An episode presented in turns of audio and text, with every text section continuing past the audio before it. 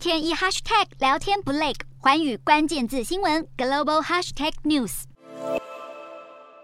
气势磅礴的德国空军台风战机驶向跑道，升空飞往印太地区，并从十五日开始依序和新加坡、澳洲、日本与南韩共同参演“极速太平洋 2022” 联合军演。这是自第二次世界大战之后，德国首次派遣军机前往印太，目的就是要警告中国，就连远在欧洲的德国都有办法部署亚洲进行任务。除了部署六架主力台风战机之外，德国空军派遣参与军演的还有三架 A 三三零 MRTT 空中加油机与四架 A 四零零 M 战术运输机，以及大约两百五十名官兵。德国空军司令说明，这一次部署目的是与盟友合作，而且德国军机并没有计划通过台湾海峡，也几乎不会接触南海。因此，中国绝无理由认为演习是在破坏区域的和平稳定。其实，早在二零二一年，德国海军就曾派遣巴伐利亚号护卫舰开赴亚洲，对中国释出警讯。另一方面，美国以及被华府视为抗中第一岛链的印太国家也正在强化防卫能力。美日韩三国海军八日到十四日已在夏威夷附近海域完成了太平洋龙联合军演，演习期间成功进行了导弹预警以及弹道飞弹追踪等演训。